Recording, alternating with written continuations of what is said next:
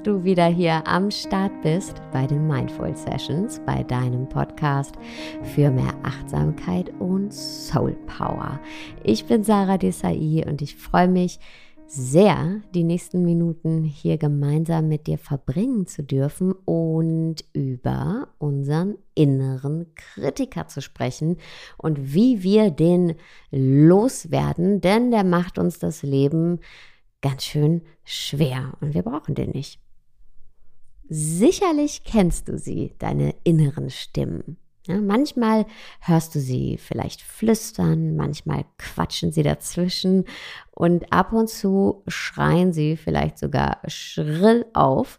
Ja, und damit bist du nicht alleine, denn es ist absolut normal, innere Selbstgespräche zu führen.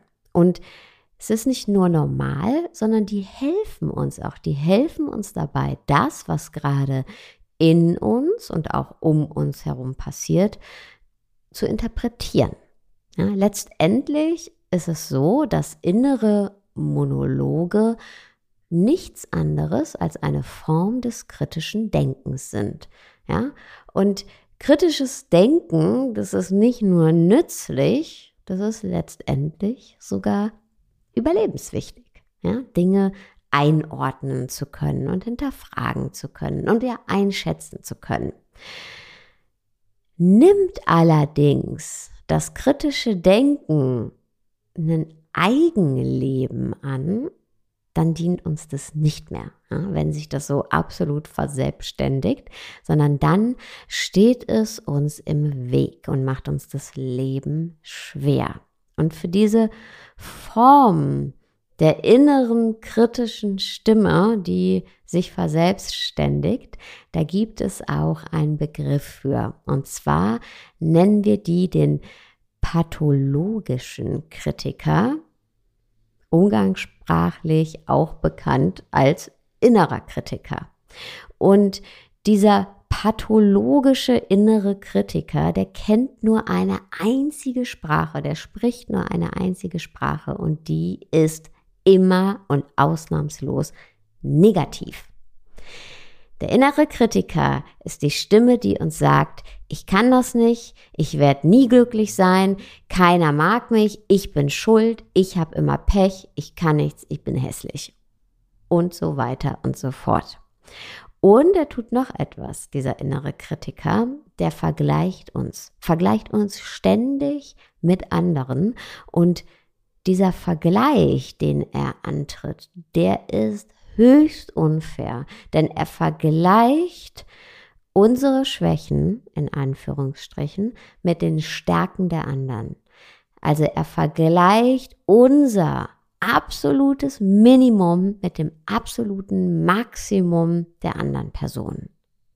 Und nicht nur das, ja, er ist dabei auch so hart zu uns wie niemand anderen, wie niemand anderes, ja. In den Augen unseres inneren Kritikers können wir nur verlieren, ja, denn er erwartet von uns absolute Perfektion. Ja? Er strebt ein nicht zu erreichendes Ideal an.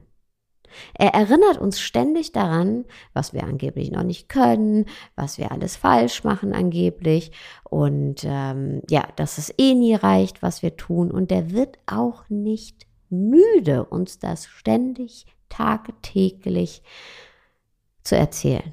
Also ständig von unseren Niederlagen in Anführungszeichen zu erzählen und unsere Fähigkeiten und unsere Gewinne und unsere Erfolge, die lässt er dabei einfach wortlos unter den Tisch fallen.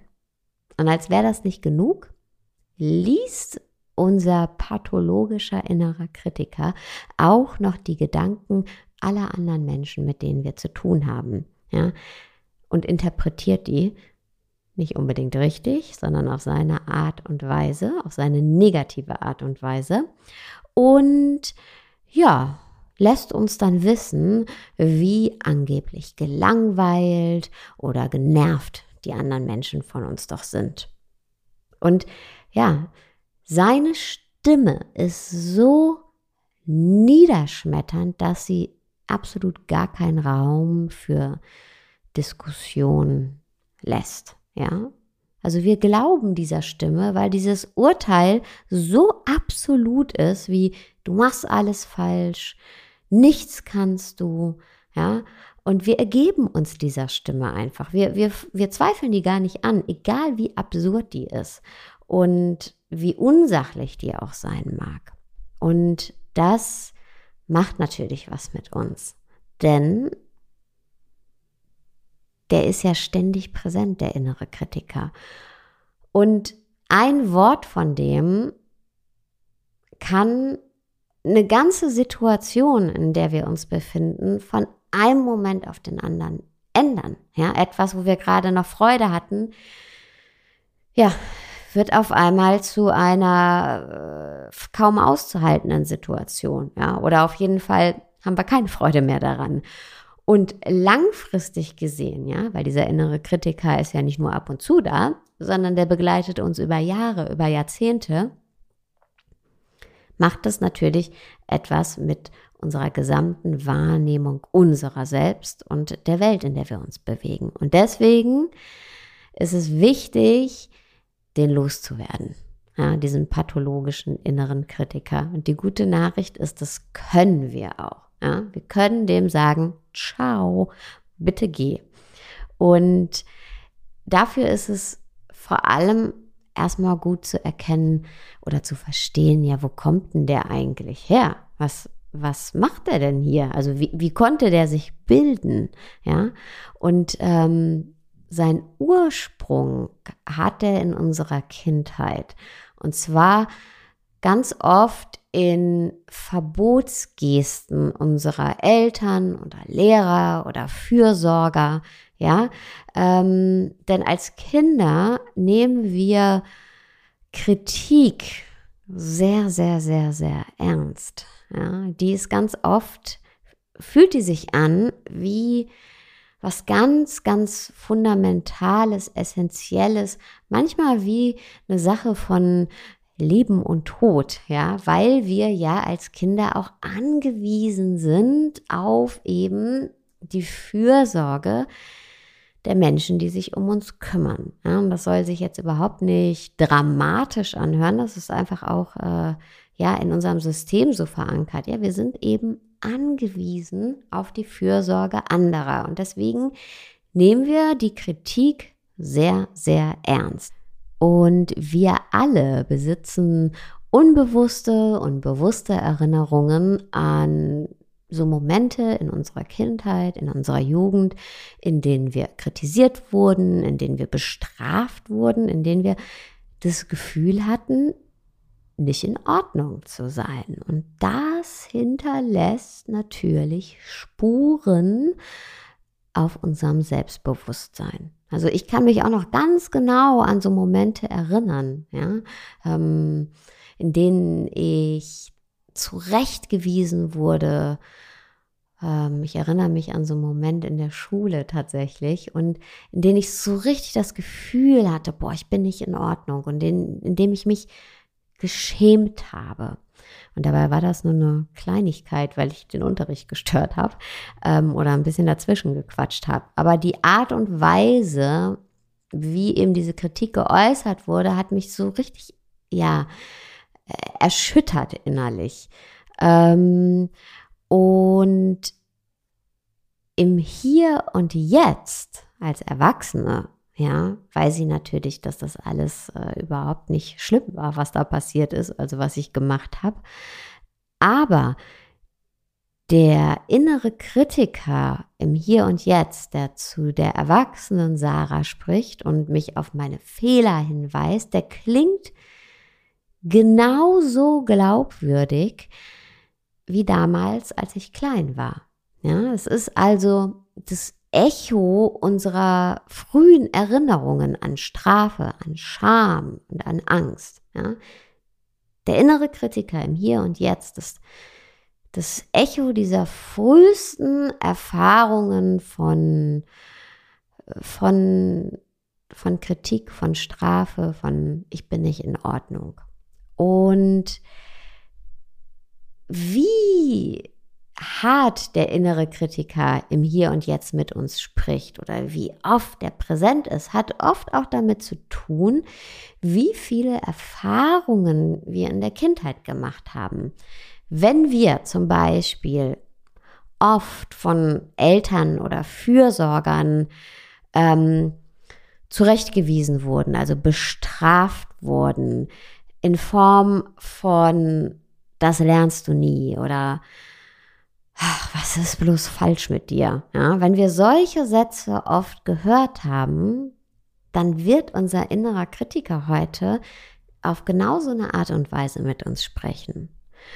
Oder wenn unsere Fürsorger Nichtbeachtung oder Liebesentzug als, als Bestrafung eingesetzt haben, dann hat das Spuren hinterlassen. Denn als Kinder, genauso wie als Erwachsene, können wir viel besser mit, ja, mit Kritik umgehen, in der aber der Dialog noch gegeben ist. Aber in dem Moment, wo diese Kälte da ist und dieses Zurückweisen, ja, ähm, in dem Moment macht es was mit unserem Selbstbewusstsein. Es hat einfach eine andere Qualität von Härte und von Kälte und diese nutzt auch unser innerer Kritiker heute, wenn der mit uns spricht. Ne? Und dann ist er eben sehr hart, sehr kalt, sehr erbarmungslos. Oder wenn zum Beispiel unsere Eltern oder Fürsorger ähm, nicht konsistent waren mit gewissen, ich nenne sie jetzt mal Regeln. Also wenn wir nicht wirklich wussten, was wird jetzt von uns erwartet, was wird nicht erwartet, dann ähm, neigen wir dazu, auch einen ausgeprägten inneren Kritiker als Erwachsener zu haben, weil wenn wir nämlich dann früher bestraft oder kritisiert wurden, dann wussten wir oft gar nicht, was wir denn falsch gemacht haben. Also dann hatten wir nicht das Gefühl, das liegt an dem, was wir getan haben, sondern es liegt an uns als Person. Und wir, wir stellen uns also im Gesamten in Frage. Also auch wieder was sehr, sehr Absolutes. Oder wenn ähm, zum Beispiel früher schlechte Noten oder weiß ich nicht, ein unaufgeräumtes Zimmer oder natürlich auch mal ein freches Verhalten, ja. Also alles, was völlig normal ist, wenn das immer ja so als das absolut Schlimme ähm, äh, gewertet wurde, wenn das immer zu so einem moralischen Thema gemacht wurde von den Eltern oder den Fürsorgern, den Lehrern, ja, dann haben wir natürlich auch ähm, das Gefühl, ey, alles, was ich mache, ist falsch. So. Und ähm, ich bin nicht richtig so, wie ich bin. Ja, dabei sind das natürlich ja einfach ganz normale Sachen. Aber ja, wenn das eben so überbewertet wurde oder so ein, so ein, so ein Grundsatzthema, so ein Moralthema eben daraus gemacht wurde. Und so kam es eben, dass sich dann dieser innere Kritiker formen konnte. Und ja, ziemlich laut noch ist. Jetzt wissen wir, okay, es gibt ihn und was ist so die Wurzel von ihm. Aber jetzt müssen wir natürlich noch herausfinden, ja, wie können wir dem denn jetzt mal Ciao sagen? Und Schritt Nummer eins ist, ihn kennenzulernen, also wirklich hinzuhören. Ähm, es ist nämlich interessant, wenn du wirklich ihm mal zuhörst, wirst du merken, der hat wahrscheinlich gar nicht deine Stimme, also deine Stimmlage, sondern vielleicht hat der die Stimmlage ja von einer Person in deinem Leben. Ja? Ähm, vielleicht wirklich von einem deiner Elternteile oder eines Lehrers oder ja, einer anderen Person, die du kennst, ja. Ähm, vielleicht hat er aber auch die Stimme von einer Person, die du nicht kennst, der du aber einen, einen, eine Form zuordnen kannst, eine Gestalt zuordnen kannst. Ja, es ist interessant. Ähm, achte da mal drauf. Wahrscheinlich hat er immer dieselbe Stimme. Ja, oder auf jeden Fall immer ähnliche Stimmen. Und wahrscheinlich kannst du dir auch eine Person oder eine Gestalt darunter vorstellen. Ja, und das macht es schon mal einfacher, weil dann merkst du, hey, das bin, das ist ja nicht zwingend ich. Ja, diese Stimme gehört jemand anderem. Und dann kannst du mal schauen, zum Beispiel morgen oder heute, wie oft am Tag spricht diese Person mit dir, dein innerer Kritiker. Wie oft wird der laut, ja, diese Person? Ähm, am Anfang ist es vielleicht nicht ganz so einfach, ein Gespür dafür zu bekommen. Da hilft es immer, dich am Anfang wirklich auf so Kernaussagen deines inneren Kritikers zu fokussieren. Also das, was der dir schon ewig und immer um die Ohren haut und was du selbst auch schon glaubst. Vielleicht sowas wie, nie hast du einen guten Job oder ähm, du schaffst es einfach nicht, mehr aus deinem Leben zu machen. Ja, so, so Grunddinge. Da hat jeder was, was eigenes. Aber achte da mal drauf und achte darauf, wie oft eben diese Kernkritiken, ja, ähm, der dir am Tag so um die Ohren haut. Ja, und es geht gar nicht darum, anfangs da groß dran rumzudoktern, sondern ein Gespür für den zu bekommen. Okay, wann wird der laut? Also wie oft wird der laut? Und was hat er für eine Ausdrucksform? Also wessen Stimme hat er? Hat er eine Form? Also einfach den kennenzulernen, sozusagen. Okay, I see you, I see you. Ja, so. Und ähm, das bringt uns zum nächsten Schritt, nämlich mit unserem inneren Kritiker zu arbeiten und ihn zu verabschieden. Und eine Möglichkeit ist, den inneren Kritiker an seine Kosten zu erinnern. Ursprünglich will der innere Kritiker uns ja beschützen. Ja? Dein innerer Kritiker will dich beschützen. Das ist seine wahre Intention. Das ist auch das, was deine Eltern oder deine Fürsorger wollten. Die wollten dich beschützen. Sie wussten es aber nicht besser. So. Und wenn du jetzt deinen inneren Kritiker daran erinnerst, ja, dass er dich mehr kostet, als er dich schützt, dann kannst du den auch verabschieden. Ja, du musst ihn daran erinnern, dass er dich oder was er dich alles kostet in deinen Beziehungen, auf deiner Arbeit, in deiner mentalen Gesundheit, ja letztendlich, wie du dein gesamtes Leben führst. Ja, zum Beispiel gehst du vielleicht nicht auf Menschen zu, weil dein innerer Kritiker dir sagt, dass die dich nicht mögen. Oder du bist reserviert deinen Kolleginnen oder deinen Vorgesetzten gegenüber, weil dein innerer Kritiker dir sagt, naja, du bist ja nicht gut genug für den Job, also bist du unsicher. Oder du traust dich nicht, neue Dinge auszuprobieren, weil dein innerer Kritiker dir sagt, ähm, ja, du bist nicht gut genug dafür äh, und du wirst scheitern.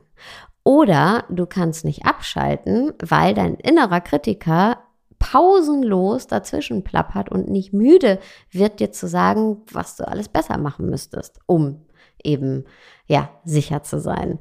Und da kannst du eben deinen inneren Kritiker sagen, hey, die Kosten sind einfach zu hoch, denn ich möchte auf neue Menschen zugehen und ich möchte auch ein gutes Verhältnis mit meinen Vorgesetzten und meinen Kollegen haben und ich möchte auch neue Dinge ausprobieren und mich entwickeln und ich möchte auch mal abschalten können, weil das ist wichtig, damit es mir gut geht, ja? Also es ist so ein bisschen so wie deinem inneren Kritiker sagen, hey, ich muss dich leider entlassen, weil du kostest zu viel.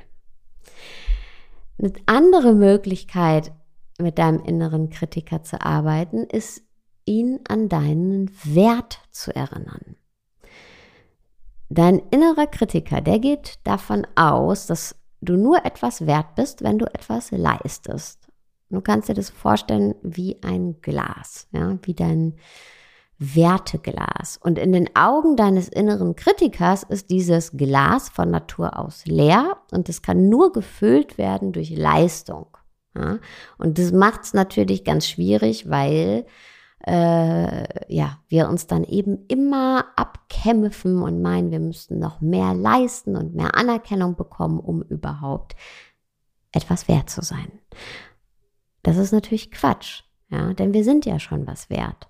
Und erinnere deinen inneren Kritiker daran, ja, erinnere ihn, dass dein Werteglas kein Vakuum ist, ja, dass es nicht leer ist, sondern dass es schon randvoll gefüllt ist, einfach durch deine Existenz, ja, dass du wertvoll bist, ohne etwas dafür tun zu müssen. Und dass du liebenswert bist, ohne etwas dafür tun zu müssen und dass du es verdient hast, glücklich zu sein, ohne etwas dafür tun zu müssen, dass das eben ein Geburtsrecht ist, ja, glücklich sein zu dürfen. Und hierbei können dir Affirmationen helfen. Affirmationen wie zum Beispiel, ich bin wertvoll, so wie jeder andere Mensch auch.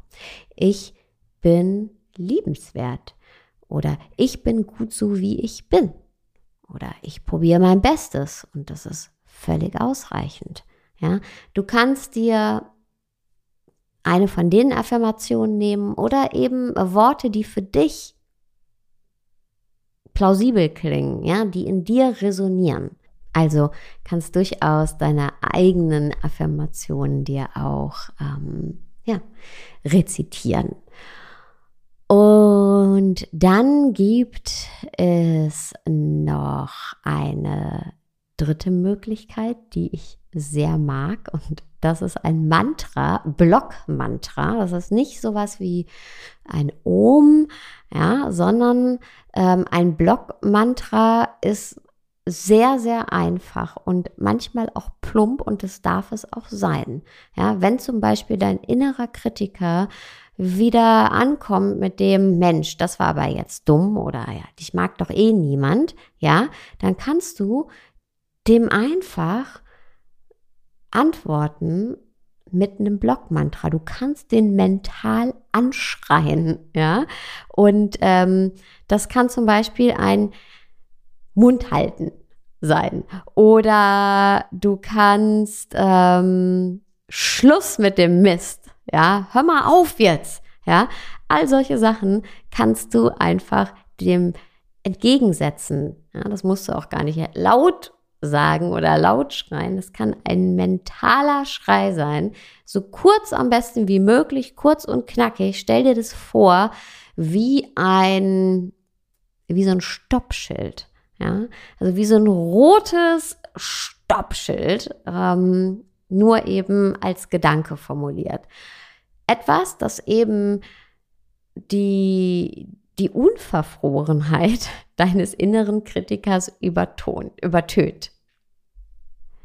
Und dann gibt es noch eine letzte Möglichkeit, also es gibt bestimmt noch andere, aber noch eine, die ich hier nennen möchte. Und das ist ähm, der Diskurs. Ja, werde zu deinem eigenen Anwalt. Wenn du darauf achtest, wenn du so ein bisschen geübt bist, darauf auf deinen inneren Kritiker zu achten und dann wirklich so auch seine verschiedenen Kritiken wahrnimmst, ja, dann, dann sammel die mal über den Tag. Ja, kannst du dir auch aufschreiben.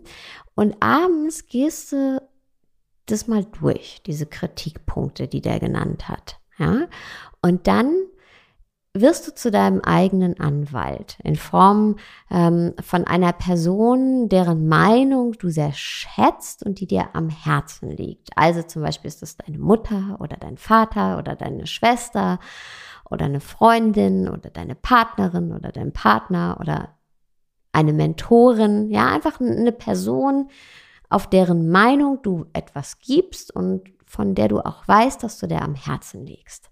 Und diese Person, lass jetzt dein Anwalt werden, also in deinem Kopf, ja, und ähm, diese Person kann jetzt in den Diskurs gehen mit deinem inneren Kritiker. Wenn der dir zum Beispiel vorgehalten hat, ja, dass du immer unordentlich bist, dann kann dein Anwalt, deine Anwältin sagen, ja, manchmal ist deine Kreativität einfach so stark, dass du nicht perfekt organisiert sein kannst. So.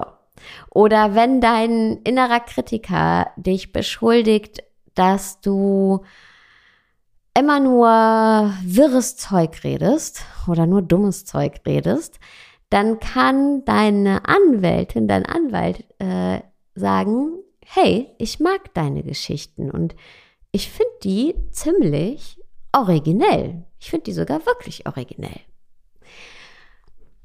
Und wenn dein innerer Kritiker dann weitermacht und weiter kritisiert, in Form von, ja, vielleicht bist du kreativ, aber dein Büro sieht trotzdem aus wie ein Schweinestall, dann könnte deine Anwältin sagen, ja, für dich ist es aber eben wichtiger, ein erfülltes, kreatives Leben zu führen, als ständig aufzuräumen.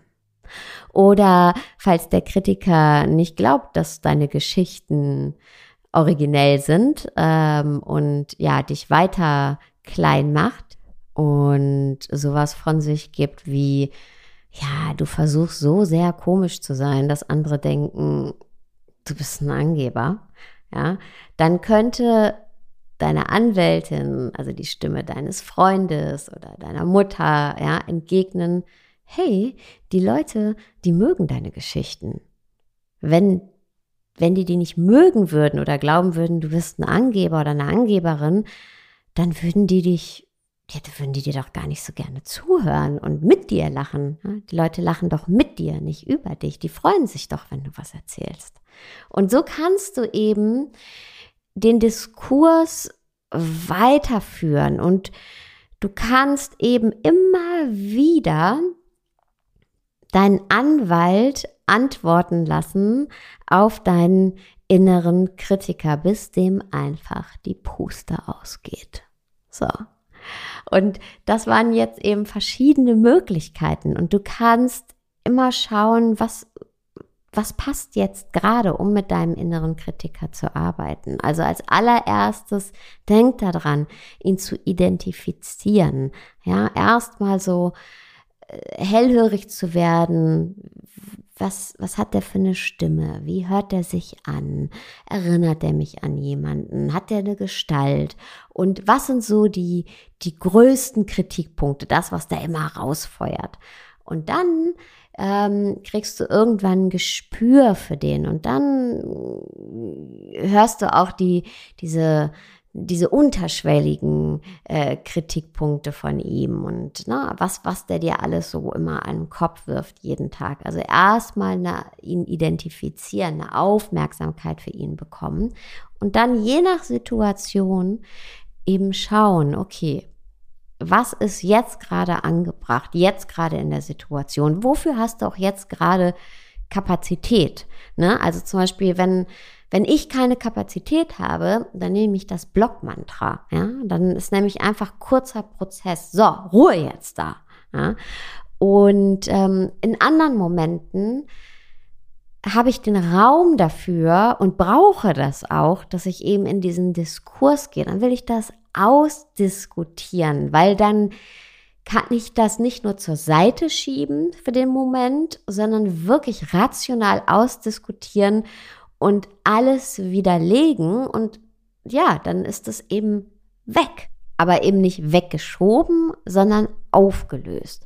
Und auf dieser rationalen Ebene ähm, ist es eben auch die Möglichkeit, den inneren Kritiker an die Kosten zu erinnern, also mich an die Kosten zu erinnern und mir ähm, wirklich vor Augen zu halten, okay, hey, der kostet mich zu viel, ja, der kostet mich zu viel in meinem Leben. Es lohnt sich nicht. Ja, der lohnt sich nicht. Ich muss den, ich muss den kündigen. Und ähm, auf emotionaler Ebene hilft es dann eher, wenn ich mich an meinen Wert erinnere, ja, also mit den Affirmationen zu arbeiten. Such dir einfach die Möglichkeit, die, ja, die eben in der Situation für dich passt. Und du wirst merken, Übung macht den Meister. Mit der Zeit ähm, wird er immer, immer, immer, immer, immer leiser und irgendwann äh, verstummt er wirklich ganz und kommt vielleicht ab und zu nochmal und klopft an, aber dann verstehst du viel schneller, was gerade los ist und kannst ihm dann auch wieder sagen, ciao, tschüss, ja, und ähm, genau, einfach dranbleiben und es ist wirklich äh, so befreiend und macht einen massiven Unterschied in der Lebensqualität und in der gesamten Gestaltung und Wahrnehmung unseres Lebens, wenn wir den verabschieden. Und ich wünsche dir ganz, ganz, ganz viel äh, äh, Spaß beim Ciao sagen zu deinem inneren Kritiker. Ich würde mich sehr freuen, wenn du mir nicht Ciao sagst, sondern nächste Woche wieder zuhörst und wenn du mir einen Kommentar, eine Bewertung bei Apple Podcasts hinterlässt, würdest du mir auch eine riesengroße Freude machen. Und ich wünsche dir jetzt erstmal einen wunderschönen